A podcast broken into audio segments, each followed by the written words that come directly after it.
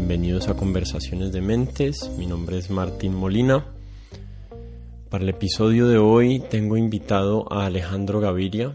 Alejandro fue ministro de Salud en Colombia del 3 de septiembre del 2012 al 6 de agosto del 2018, durante seis años casi, y ahora es el rector de la Universidad de los Andes. En este episodio con Alejandro conversamos acerca de la manera en que algunas posiciones iliberales o antiliberales se están volviendo más comunes en la cultura y academia. Hablamos de la reciente carta que se publicó en Harper's Magazine que firmaron 150 escritores, entre ellos Salman Rushdie, J.K. Rowling, eh, Steven Pinker, Noam Chomsky, entre muchos otros. Y también hablamos acerca de la importancia de las ideas de Darwin, de por qué él considera el origen de las especies tal vez el libro más importante escrito para la humanidad. Estoy de acuerdo y también hablamos de temas un poquito más filosóficos como el sentido de la vida y otros temas, la, el potencial peligro existencial que tenemos como seres humanos. Para los que llegan nuevos a este podcast, los invito a que se suscriban en Apple Podcast o en Spotify. Nos pueden encontrar como conversaciones de mentes. Y también los invito a que revisen los episodios anteriores que he publicado les recomiendo el episodio con Brigitte Baptiste, es el episodio número 26, se llama Construyendo Conocimiento y va en línea y es relevante a algunos de los temas que tocamos aquí con, con Alejandro. Y también los invito a los que quieran escribirme o contactarme, me pueden escribir en Instagram o en Twitter, estoy como arroa codementes. Y sin darles más vueltas les dejo mi conversación con Alejandro Gavilla. Bienvenido Alejandro. A Conversaciones de Mentes, muchas gracias por, por tu tiempo. Ojalá podamos tener una conversación bien interesante que sea nutritiva para las mentes de, de las personas que escuchan este espacio. Muchas gracias Martín por la invitación, complacido de estar aquí y creo que así será. Yo creo que tendremos una conversación interesante. Listo. Eh, no sé si recordás muy bien el tema que te propuse en el correo, pero me gustaría empezar un poquito por otro lado y te prometo que nos llevo a puerto acerca del, artículo que te mandé. No hay problema. Dale. Eh, entonces, te escuché decir en una, en una conferencia que el libro más importante que se ha escrito para la humanidad, no, en realidad dijiste tal vez el libro más importante que se ha escrito para la humanidad es el origen de las especies y yo estoy completamente de acuerdo con eso, pero me gustaría saber por qué es tan importante ese libro en tu, en tu opinión. No, porque el libro yo creo que derrumbó lo que había sido una gran tradición metafísica, una forma de imaginar el ser humano como desconectado con la naturaleza. Es un libro que mostró de manera fehaciente, sin que quedara ninguna duda, nuestro origen, como decía el mismo Charles Darwin, nuestro origen humilde, que estamos de alguna manera emparentados con todos los seres vivientes y que de alguna forma somos una especie accidental, el resultado de un montón de contingencias irrepetibles que si de alguna forma fuéramos a repetir o devolver el cassette de la vida para utilizar una metáfora ya de otras épocas y volverle a poner play, probablemente la historia del ser humano o la historia de la vida sería muy distinta. Hmm. Y esa forma de imaginarse la conciencia, imaginarse un poco la aparición del Homo sapiens como un accidente más en la historia de la vida, yo creo que nos cambia la forma como nos concebimos los seres humanos, la imagen que tenemos de nosotros mismos. E incluso, como alguna vez escribió Aldous Huxley, eh, en el fondo nos conecta con lo que podríamos llamar la filosofía perenne, o sea, esta idea de que estamos conectados con todos los seres vivos y estamos conectados en general con todo el universo. Entonces, en estos tiempos yo creo que eso es aún más cierto porque yo creo que la idea de Darwin es una idea sobre el que podría fundarse científicamente incluso los esfuerzos recientes, algunos de ellos fracasados, de la conservación y de la protección de la biodiversidad. Mm. Sí, voy a tratar de ver hasta qué, hasta qué punto sos, sos capaz de llevar los conceptos que expuso Darwin ahí en su en, en ese libro tan, tan increíble, pero el, el biólogo evolutivo eh, David Sloan Wilson, ¿lo conoces? Eh, sí, sí, sí, sé quién es. Sí, entonces él dice en su último libro, dice que la revolución darwiniana no estará completa hasta que pueda explicar todo lo relacionado con lo humano, lo cultural y lo político y no solo lo biológico. Y creo, creo que esa frase se puede malentender como que la biología son, como que la evolución es algo que es únicamente innato a los genes y él expande muchísimo más esa definición de evolución para para que coincida, digamos, con todo lo que nosotros llamamos humanidad. O sea, el, la evolución siendo estos cuatro o tres conceptos eh, importantes o necesarios para que se dé que son la reproducción, la herencia, la mutación y el éxito diferenciado. ¿Crees que podemos extender eh, esos conceptos evolutivos más allá de, de nuestra biología y a nuestras culturas, religiones, etcétera? Yo creo que los podemos extender, lo tenemos que extender como con cuidado, porque cuando uno trata de utilizar ese mismo paradigma, en, por fuera de la biología y las ciencias sociales, por ejemplo, y tú mencionas la ciencia política, se ha tratado en la economía también y se ha tratado en la sociología. Yo creo que ahí las ideas de Darwin se empiezan a convertir en una especie de metáfora, en una forma de ordenar las ideas, una forma de entender ciertos procesos naturales. El mismo Richard Dawkins, al final de su famoso libro de Gen Egoísta, cuando inventa la palabra meme, que se ha convertido en un meme, la misma expresión meme paradójicamente. Sí.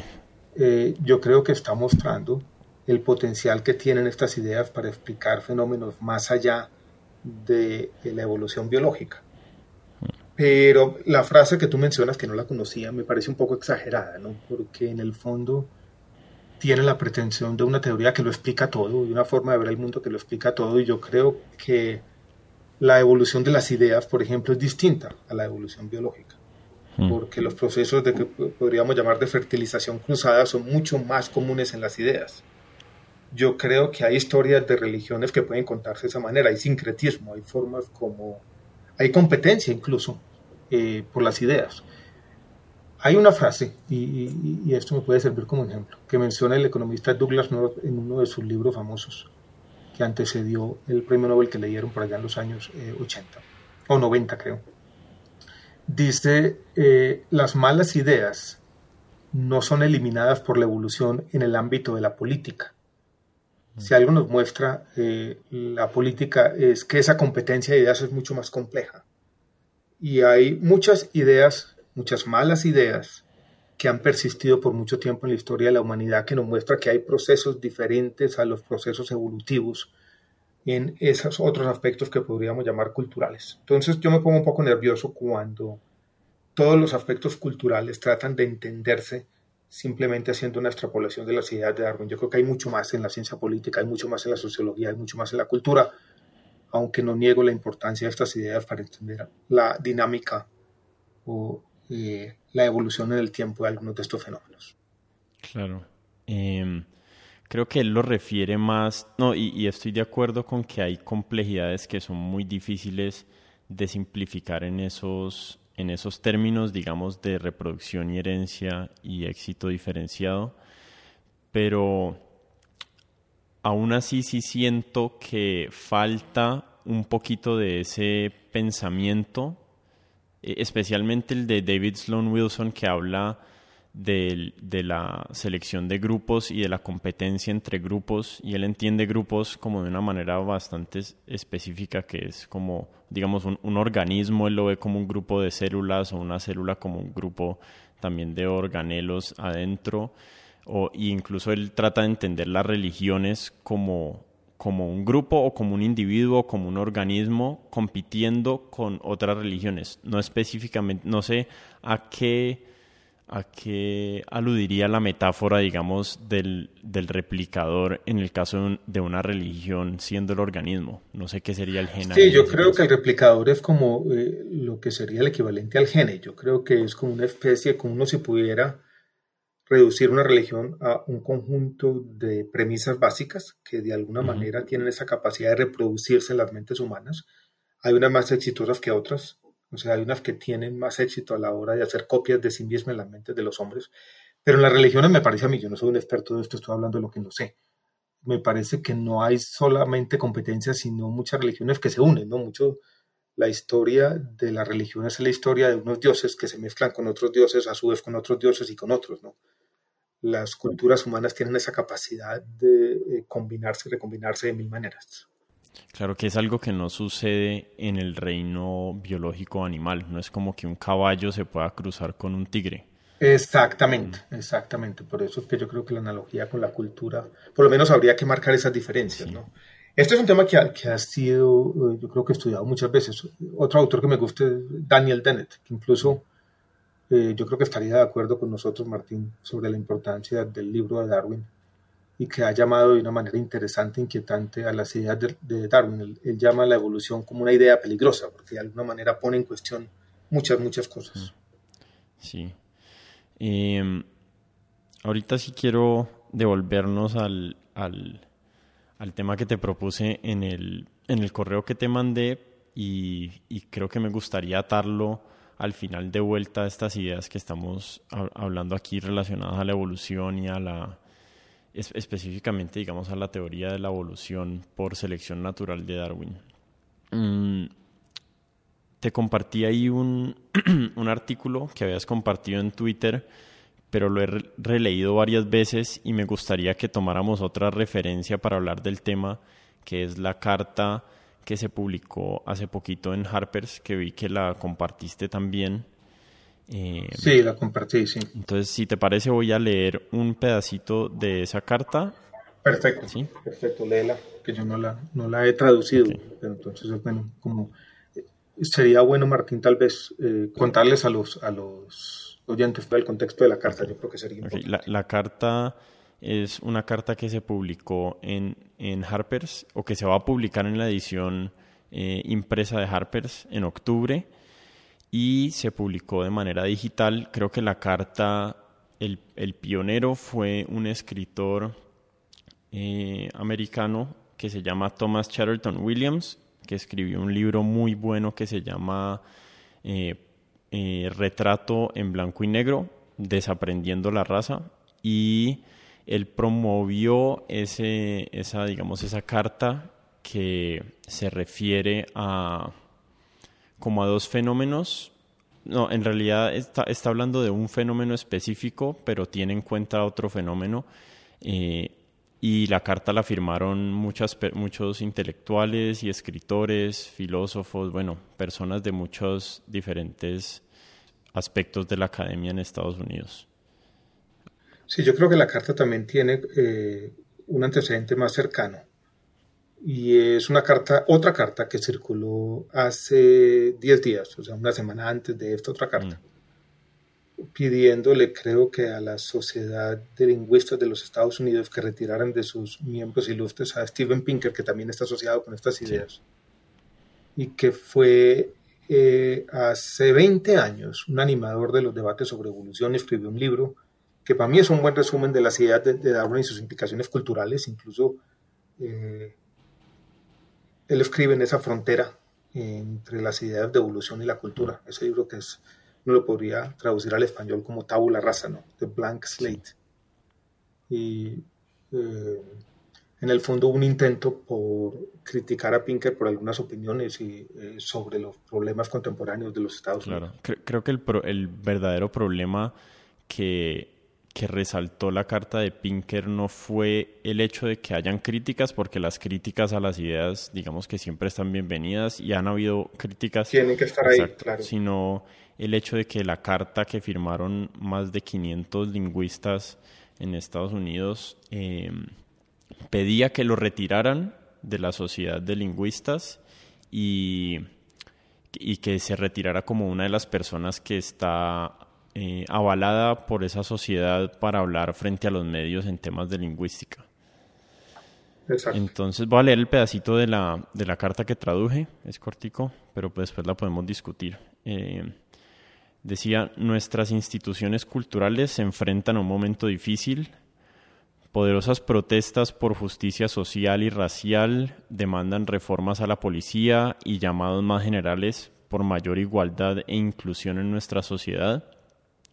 Pero este reconocimiento necesario ha intensificado un nuevo set de actitudes morales y políticas que tienden a debilitar las normas del debate abierto y la tolerancia de diferencias en favor de conformidad ideológica. Creo que eso resume bastante bien eh, lo que expresa la carta, ¿no? Eh, yo creo que resume bastante bien y yo creo que en esa carta hay una preocupación por una tendencia en algunos debates y también lo tengo que reconocer, Martín, en, algunas universidades, no tanto de Colombia, sino como el mundo anglosajón y algunas de Europa, de eh, decir hay ciertas figuras o hay ciertos debates o hay ciertas voces que hay que suprimir. y hay tendencias que uno podría llamar antiliberales, ¿no? Y a ese antiliberalismo yo creo que refiere la carta, entre otras cosas. Quisiera eh, señalar una coincidencia interesante, Martín, es la siguiente. En el año 1859, esto une las dos partes de nuestra conversación, se publicaron dos libros importantes, uno ya lo mencionamos, El origen de las especies de Darwin. Pero otro libro, es un libro que tiene mucho que ver con este debate, ya te voy a explicar, o ya voy a tratar de explicar por qué y es el libro sobre la libertad de John Stuart Mill. Y quiero traer a cuento algo que escribió eh, Isaiah Berlin sobre lo que pensaba eh, Mill en su momento. Decía lo siguiente. Mill creyó que mantener firmemente una opinión significaba poner en ella todos nuestros sentimientos. En una ocasión declaró que cuando algo nos concierne realmente, todo el que mantiene puntos de vista diferentes nos desagrada profundamente. Preferiría, prefería esa actitud a los temperamentos y opiniones frías. No pedía necesariamente el respeto a las opiniones de los demás, lejos de ello, solamente pedía que se intentara comprenderlas y tolerarlas, pero nada más que tolerarlas. Desaprobar todas tales opiniones, pensar que están equivocadas, burlarse de ellas o incluso despreciarlas, pero tolerarlas ya que sin convicciones, sin algún sentimiento de antipatía, no puede existir ninguna convicción profunda. Eh, es interesante que esto se escribió hace mucho tiempo, 1859, y parece hoy necesitarse más que siempre. Esta idea de que uno puede tener antipatía con unas ideas, puede despreciarlas si se quiere, pero tiene que tolerarlas y tiene además que tratar de comprenderlas. Me parece que la carta es otro intento más en la historia de las ideas de la de la humanidad en un momento difícil, donde la intolerancia parece crecer, de volver a poner las ideas liberales sobre la mesa y decir, tenemos entre todos que aprender a tolerar. Claro, a mí em, me parece que hay como, como, como dos bandos en este momento en los extremos del espectro político. Eh, un lado, el lado, digamos, más extremo conservador, es, me parece que en este momento descuenta eh, lo peligroso que puede ser un líder populista y autoritario. Y el otro lado, que es al que se refiere más explícitamente esta carta, es uno que desconoce el riesgo como de, como de la tiranía de las masas.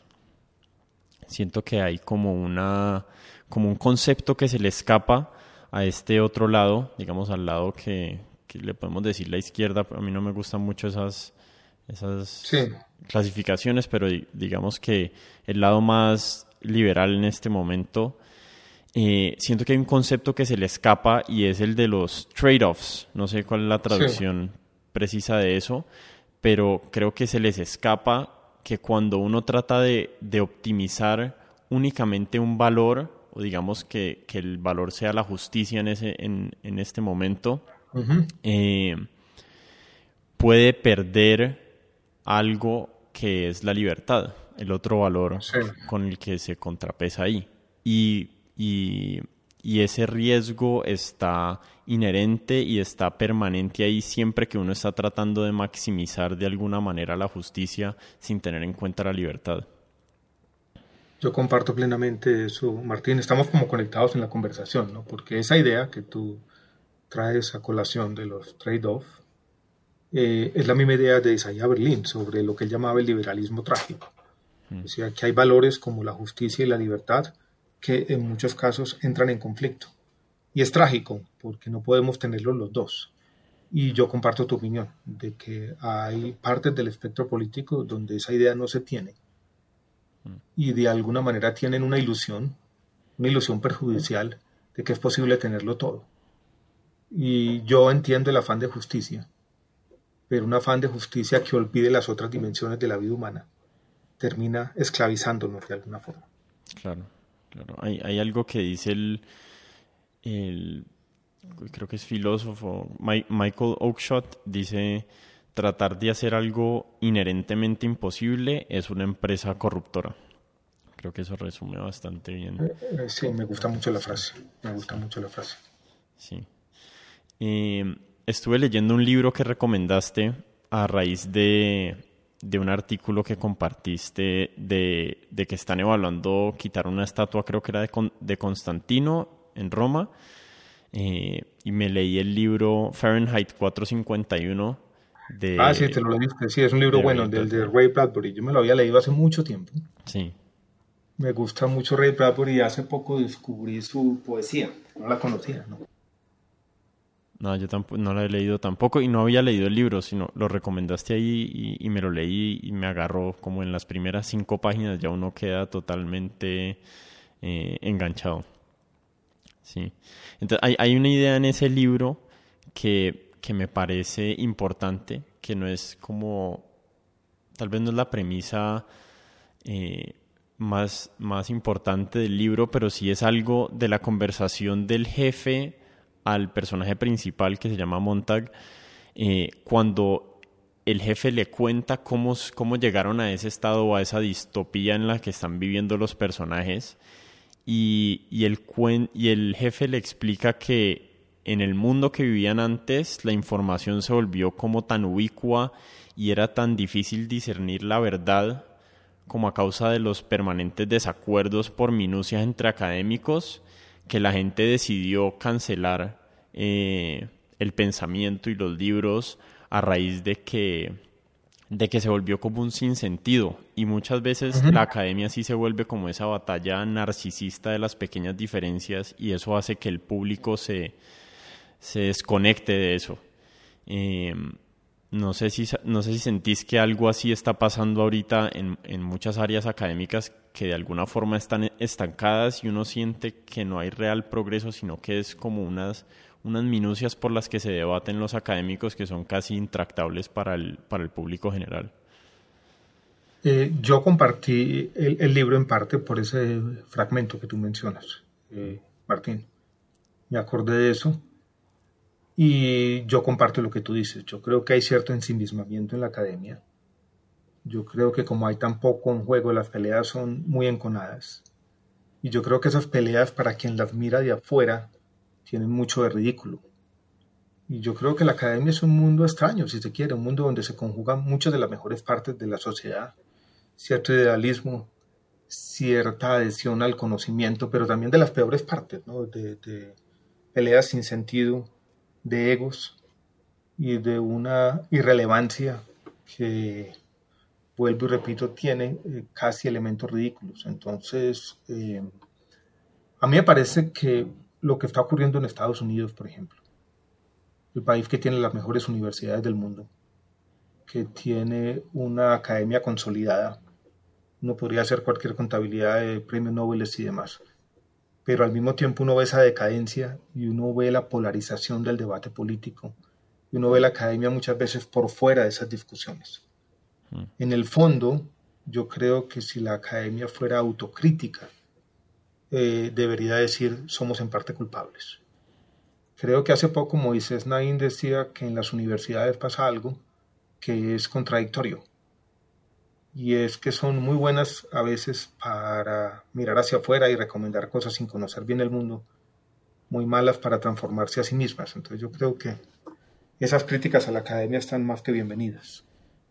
Y comparto esa opinión que tú la eh, una de las conclusiones que sacas del libro de, Bradbury, pero yo creo que es en general una crítica que se ha hecho muchas veces a la academia sobre su ensimismamiento. Hay otro libro, podríamos recomendar también una novela sobre la academia. Se han escrito muchos, es un género literario bastante recurrido. Se llama Stoner, un libro de John Williams. Stoner es la historia de un académico con ese apellido. Y uno de los personajes del libro dice en algún momento la academia es una especie de convento donde las personas que no están completamente adaptadas al mundo van a esconderse. Yo creo que algo de eso hay en las eh, universidades. Hmm. Sí.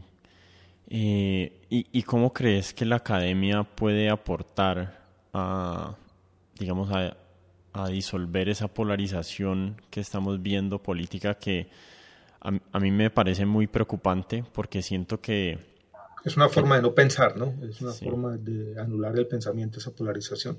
Incluso me ha parecido con este tema, Martín, de, del, COVID-19 y de la pandemia, cómo debates que debían ser científicos se polarizan, ¿no? En, el tapabocas ya es un tema polarizante en Inglaterra y Estados Unidos, los mismos confinamientos. En Colombia los ventiladores estaban eh, polarizando hace dos o tres semanas cosas absurdas, ¿no? Sí. Hay, hay una desconfianza ahorita por parte del público, mm, no solo a la academia, sino a las instituciones en general. O sea, creo, que, creo que el COVID eh, también ha revelado, digamos, la, la cantidad de burocracia y la cantidad de, de lentitud de reacción que tienen muchas de las instituciones que tenemos. Por ejemplo, yo en, en mi Twitter, en mi, en mi feed de Twitter, seguía a un grupo de personas, Balaji Srinivasan, Nassim Taleb, eh, en Estados Unidos, que desde enero estaban advirtiendo de la gravedad de la situación mucho antes, o sea, mientras la Organización Mundial de la Salud todavía estaba como, como tímidamente advirtiendo a las personas, incluso eh, alcaldes en Nueva York y personas del, del, sistema de salud diciéndole a la gente que salieran, que tranquilos, que no pasaba nada, y estos personajes, digamos que estaban adelante de la curva eh, y también han estado adelante de la curva constantemente durante la pandemia. Después estuvieron adelante de la curva en el tema de los tapabocas, después estuvieron adelante de la, de la curva en el tema de que los encierros estaban siendo ineficientes y, estaban colapsando las economías a la misma vez que no estaban resolviendo el problema epidemiológico. Entonces yo creo que eso hace que la gente sienta como un desfase entre fuentes que pueden tener que sienten que son más confiables y que más seguido están del lado correcto y nuestras instituciones en las que deberíamos poder confiar que no encontramos eh, algo que como, como estabilidad que nos haga sentir que los que están a cargo eh, saben lo que están haciendo. Yo creo, Martín, que hay en el fondo, detrás de todo lo que tú dices, hay como una tendencia que es favorable. Yo creo que el, la información hoy está mucho más descentralizada de lo que era hace apenas 10, 15, 20 años. Eh, las fuentes del conocimiento no son las mismas. Antes básicamente la gente se informaba por lo que decían las autoridades políticas o lo que decían los grandes diarios y tenían un gran poder. Unos pocos columnistas, unos pocos editorialistas, unos pocos políticos, unos pocos profesores. Y había un monopolio casi absoluto de la información y la gente confiaba en quienes eran los poseedores de ese conocimiento o que eran percibidos de esa manera. Hoy en día la información está por todos lados, ¿no? Y eso ha llevado a que la gente tenga acceso a información, pero también a desinformación. Y dejamos de creer en todo el mundo, ¿no? Porque tenemos mucha información conflictiva. Y como tú dices bien, muchas de las fuentes más confiables de información no parecen ser las fuentes, las fuentes establecidas, ni son las grandes universidades, ni son los principales diarios, ni son las autoridades políticas, sino que están en personas que son capaces de entender lo que está ocurriendo de mejor manera y transmitir esa información de forma más eficaz. Eh, eso es bueno, pero tiene esa otra desventaja, porque yo creo que la absoluta falta de confianza en las instituciones democráticas, en los medios de comunicación y en el mismo conocimiento científico puede terminar siendo perjudicial. Entonces yo creo que si esta disolución del poder no solamente del poder político, sino del poder sobre la información, ha tenido elementos que son claramente positivos. pero tiene como la otra cara de la moneda eh, esta gran desconfianza que existe hoy en día en casi todo. ¿no? Mm. Yo creo que hoy en día, Martín, la gran lucha de todos los estamentos, y cuento las universidades allí, es la lucha por la confianza y la legitimidad, que son cada vez más escasas en casi todos los ámbitos de la vida. Mm. Sí. Eh, estoy viendo cómo le doy la vuelta, de vuelta a la conversación hacia, hacia el tema de la biología evolutiva, porque creo que hay muchas de las de los problemas que nos agobian hoy en día que en ese ámbito de la academia o del conocimiento hay respuestas. Em, en, la, en la conformación de nuestras instituciones, en la conformación de nuestros sistemas políticos. Yo creo que, y creo que ese área, digamos, de conocimiento ha estado últimamente como bajo fuego por parte de estas fuerzas eh, iliberales y antidemocráticas, porque es, un, es una rama del conocimiento que nos revela eh, conocimiento incómodo acerca de nosotros como humanos, pero que es necesario que reconciliemos esa incomodidad para poder saber qué decisiones son las mejores para tomar hacia adelante como, como humanidad.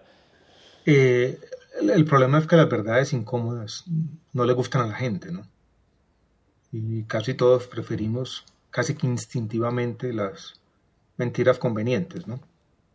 Y quien se atreve hoy en día a formular esas verdades incómodas en las redes sociales, en el escenario político, en la arena de la refriega democrática, muchas veces sale perdiendo pero yo creo eh, que es muy importante, Martín. Por eso en un librito que yo escribí hace algunos años quise ponerle ese título de Alguien tiene que llevar la contraria, que en el fondo era otra forma de decir, alguien mm. tiene que decir esas verdades incómodas que tú mencionabas hace un rato. Eh, yo leí un libro hace un tiempo de un, creo que él es sociólogo o psicólogo social, se llama Nicolás Christakis, ¿lo has escuchado?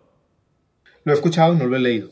Ok, el libro se llama Blueprint y él en el libro eh, expone, digamos, una idea que es que en la que los, las sociedades humanas se conforman alrededor de un espectro muy pequeño de las posibles conformaciones políticas y sociales y que tienen unas para que esas sociedades sean funcionales tienen unos mínimos como unos requerimientos mínimos que él le dice el social suite, que son ocho condiciones en las cuales está la identidad, el amor, eh, la amistad, la cooperación, me trato de acordar bien, eh, el aprendizaje, eh, la jerarquía leve y las redes sociales. Y en ese libro él explica cómo cada uno de estos elementos son súper importantes para crear una sociedad funcional.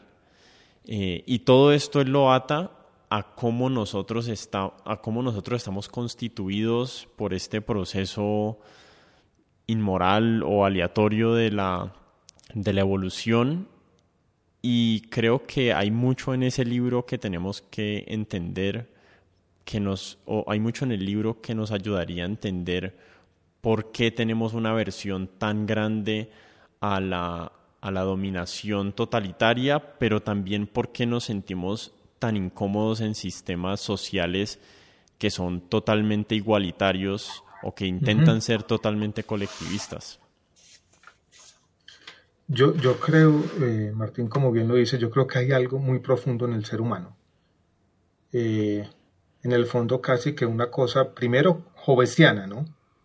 Sea, la capacidad que tenemos cuando sentimos miedo o inseguridad de entregarle toda nuestra libertad a alguien para que nos proteja.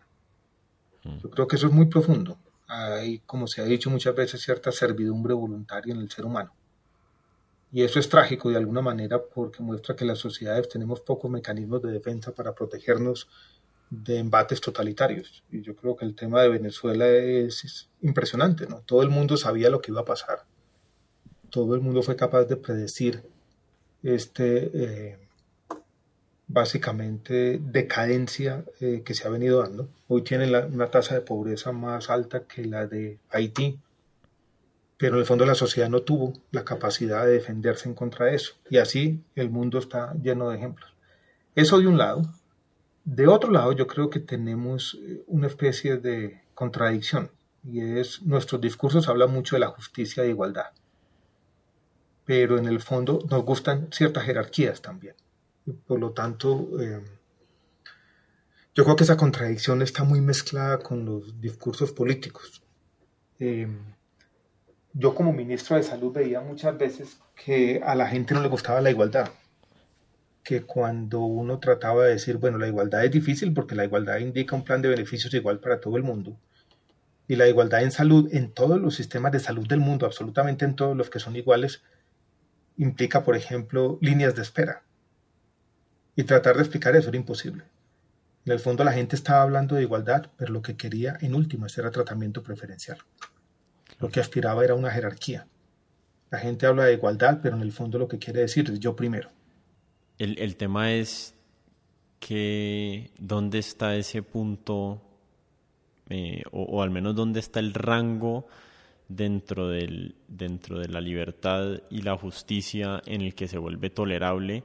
Y yo creo que muchas de las protestas que vemos hoy en día es porque en este mundo tan globalizado las injusticias que podemos observar eh, se han vuelto eh, intolerables, se han vuelto como que ya nuestras intuiciones morales no nos permiten eh, concebir que el mundo siga de la misma manera y, y por eso es que hay tanto radicalismo que, y, ese, y ese radicalismo es bastante ciego a los riesgos del radicalismo mismo. Entonces estamos como en, estamos como entre la espada y la pared.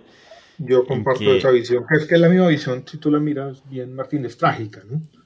Porque uno, uno en el fondo dice, está bien eso, la intolerancia con la injusticia está bien.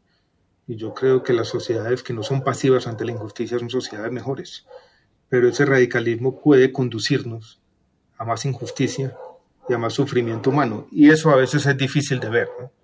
Mm. Sí. Sí, este biólogo David Sloan Wilson. Tuvimos un invitado aquí colado que fue el perro, ¿no?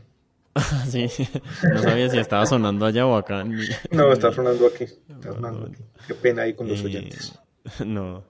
Eh, hay algo que describe el, eh, David Sloan Wilson también y es que nosotros estamos como preformateados para ser religiosos de alguna manera.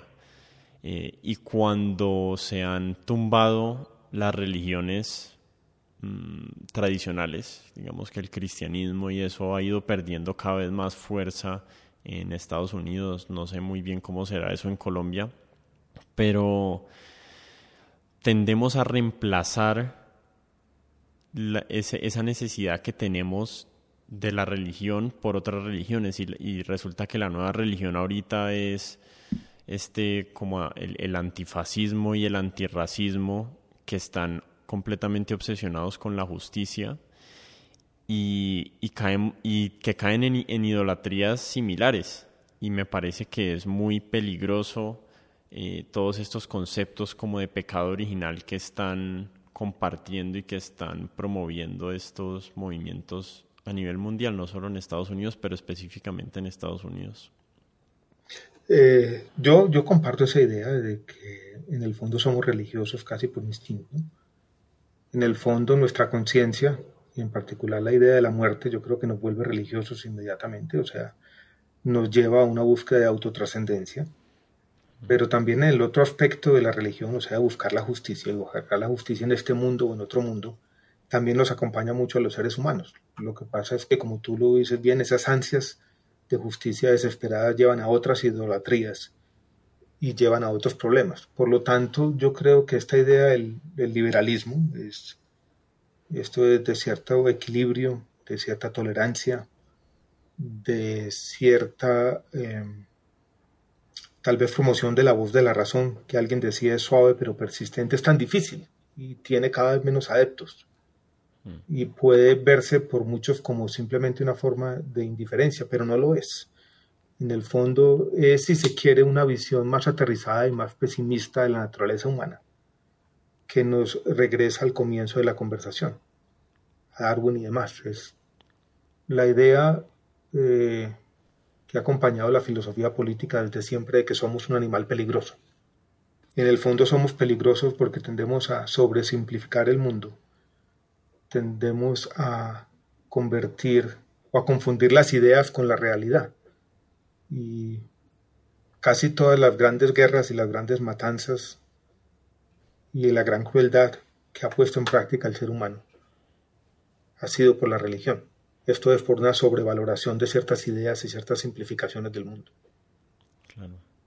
Claro, el, comunismo en, la Unión Soviética se puede entender como. en el fondo es una forma de religión, es más o menos lo mismo, la revolución cultural de Mao, o incluso las matanzas de las guerrillas en, en América Latina. Yo hace poquito, por casualidad, eh, leí el diario del Che en Bolivia, o por lo menos unas páginas, y en el fondo es una historia de cruzados, ¿no? es, es una lucha religiosa, mm. con todo lo que tiene de locura. Sí. Eh, hay algo, hay algo que a lo que te referiste ahí que me gustaría tal vez mm, como conversar un poquito y es que pues vos has, vos has expresado públicamente que sos ateo y yo también me considero a mí mismo un ateo hasta donde racionalmente uno puede eh, serlo. Eh, y hay una pregunta que nos hacen a los ateos siempre y creo que tratan de como de subestimar nuestras capacidades de encontrarle sentido a la vida. Y vos has dicho que la vida no tiene un significado intrínseco, que es perfectamente compatible con las teorías del origen de las especies, pero tu respuesta ha sido que quizás el sentido de la vida es tener una historia que contar y contarla a tiempo, me imagino, antes de morir, ¿no? Sí, yo creo que en el fondo eh, me parece que cuando yo dije esto estaba pensando en el mito de Sísifo de Albert Camus. en el fondo es eso, ¿no? Cuando él decía Sísifo sube y Sísifo va a la montaña, eso que parece eh, una especie de tarea sin sentido. En el fondo él comienza a verle un sentido. Ese ir y venir, ese trasegar de la vida, esa refriega permanente, pero en el fondo es la vida, ¿no? Hmm. Y yo creo que todos tenemos en nuestra diversidad una historia que contar. Todos somos en nuestra vida también, así como en la vida biológica, productos de un montón de accidentes y contingencias. Y yo creo que entender la vida de esa manera, como en el fondo la construcción de una historia permite darle algún sentido. Te, quiero proponer otro, otro lugar donde se puede encontrar ese sentido o algo al menos que se le aproxima que mm, a, mí a mí me gusta y me ha, me ha guiado mucho en mi vida la práctica de la meditación y, me he dado cuenta que cuando me tengo a observar un momento específico, o sea, el momento presente, eh, qué estoy sintiendo, qué estoy viviendo, qué sonidos oigo, qué puedo ver, qué emociones siento, incluso qué pensamientos pienso, y estoy ahí presente, eh, en ese estado, digamos, de total presencia, uno no está, o que, incluso hay veces le llaman como estado de flow, donde uno está inmerso en una experiencia. Eh, no hay un pasado del cual arrepentirse ni un futuro de, de qué preocuparse, sino que ese instante que uno está viviendo está completa, completo en sí mismo, es completo por sí mismo y no necesita de un sentido externo. Y me parece que la incapacidad de ver que la experiencia humana, el hecho de la conciencia, ya es tan milagrosa y poder vivirla lo llena tanto de sentido a uno que uno no tiene que buscar nada por fuera de uno mismo. Yo comparto completamente eso. Incluso te cuento, Martín, que acabo de terminar un librito sobre Aldous Huxley. Tiene un capítulo exactamente sobre este punto, ¿no? Que incluso eh, Aldous Huxley lo vivió de una manera extraña, incluso polémica, con sus experimentos farmacológicos con el LSD y la mescalina lo que llamaba la educación en la receptividad.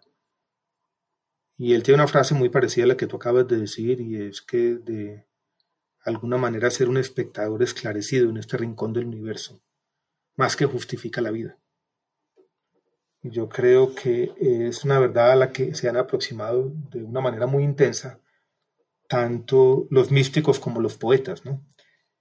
Casualmente tengo aquí sobre mi mesa eh, un librito de Fernando Pessoa y estoy tratando de encontrar en uno de sus eh, de su poema largo que se llama El Fausto una frase que es resume exactamente lo que tú dices. Aquí la encuentro en la página 96. Es una antología de Fernando Pessoa que dice, que dice así.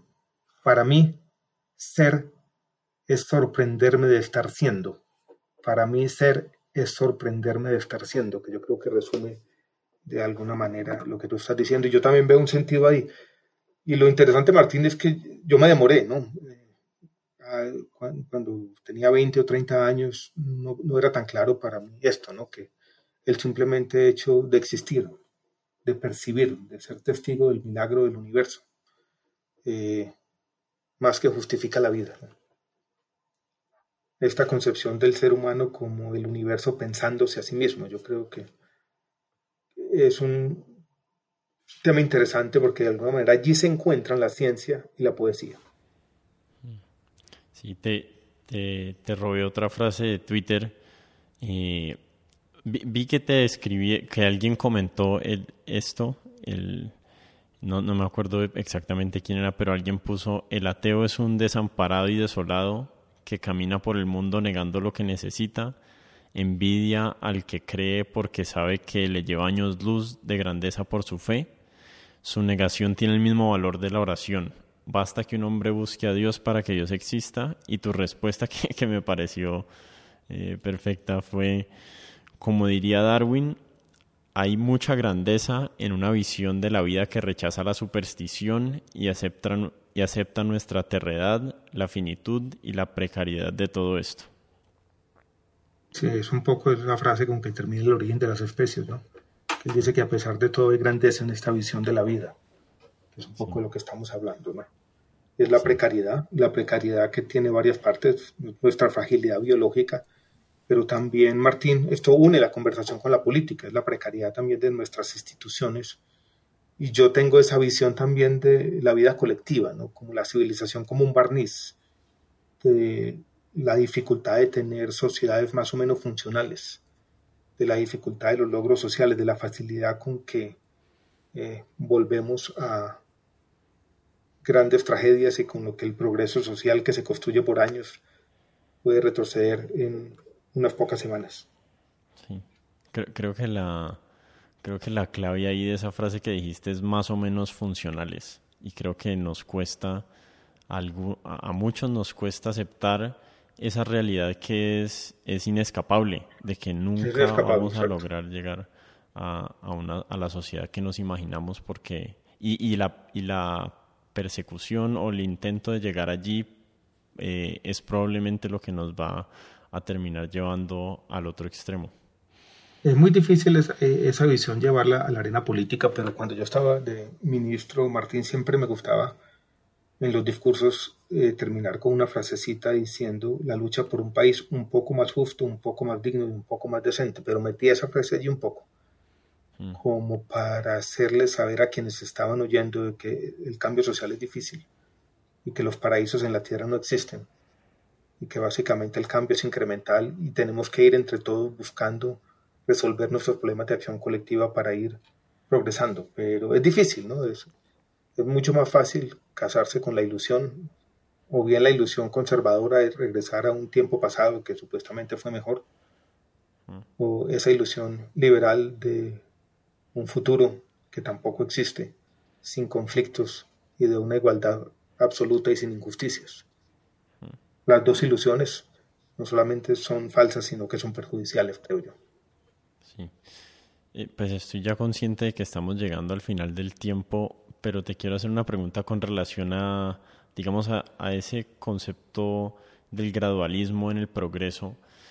Eh, que también, digamos, yo comparto, pero creo que la mejor afronta a ese concepto ha sido que ya pasamos, digamos, como el Rubicón eh, a, un, a un tiempo en este momento que estamos especialmente vulnerables como especies por nuestros poderes adquiridos de autoaniquilación y que tal vez si continuamos en esta misma trayectoria de gradual mejoramiento, estamos siendo como, eh, estamos extremadamente vulnerables porque nuestra sabiduría no ha alcanzado el nivel de nuestro poder para autodestruirnos. No, yo comparto eso. Incluso eh, cuando yo dirigí el Centro de Desarrollo Sostenible de la Universidad de los Andes por algunos meses, casi un año, siempre decía el concepto de incrementalismo ante la realidad del cambio climático se quiebra. Hmm. Y, yo en eso también soy pesimista como tú lo eres de pronto, que uno ve que pronto esta capacidad que tenemos de autodestrucción parece no tener fin. En, el último libro que escribí, ese, siquiera tenemos las palabras. Eh, tengo una especie de ficción, una carta que le escribe una persona a su bisnieta, no soy yo, es otra persona, hmm. contándole por qué no fuimos capaces de parar esa tendencia autodestructiva. Y volvía un poco a algunas de las ideas que hemos mencionado aquí en la conversación, la tragedia de los comunes, la incapacidad de resolver problemas colectivos, nuestros apetitos insaciables y un poco nuestro altruismo limitado, la incapacidad que tenemos de incorporar a los demás en nuestras decisiones. Sí, yo, yo soy, soy un pesimista optimista. Eh, sí, yo lo llamo de la siguiente manera, yo lo llamo, yo creo que yo soy un, eh, el pesimismo cósmico, yo lo digo así, el pesimismo cósmico, que es el que yo tengo, es completamente compatible con el optimismo de la acción. Entonces, y me parece que las dos cosas suelen ir juntas. Quienes somos más pesimistas, en fin, sobre el futuro y sobre la naturaleza humana, muchas veces eh, somos más optimistas sobre la capacidad de seguir en algunos ámbitos de la vida mejorando las condiciones humanas y teniendo un poco más de decencia y más respeto a la dignidad no solamente de los seres humanos, sino de todos los seres vivos. Claro, y eso aplica perfectamente al individuo, ¿no? Porque el pesimismo cósmico es saber nuestra finitud y saber que vamos a morir eventualmente, y el optimismo es saber vivir la vida y saber que estamos aquí y, reconocer eso, ese milagro, pues. Y, exactamente, esa frase tan bonita de Borges de que todos los hombres todos los días tienen al menos un instante feliz, ¿no? que es la celebración de la vida en últimos, a pesar de todo. Bueno, pues me gusta esa frase como para terminar, no quiero tomarme más del tiempo del que habíamos pactado. Eh, bueno, Martín, muchas gracias. Gracias, por la invitación, espero que esto pase, podamos algún día saludarnos y darnos la mano, como tiene que ser. Eh, y estamos en contacto. Ojalá. un abrazo a los oyentes y muchas ah. gracias por la invitación. Bueno, muchas gracias a todos los que se quedaron hasta el final de la conversación. Les recuerdo que se pueden suscribir en Apple Podcast o en Spotify o donde sea que estén escuchando este podcast. Y les agradezco también si me ayudan a compartir la conversación. Me parece que son temas relevantes y los espero la próxima vez acá. Muchas gracias.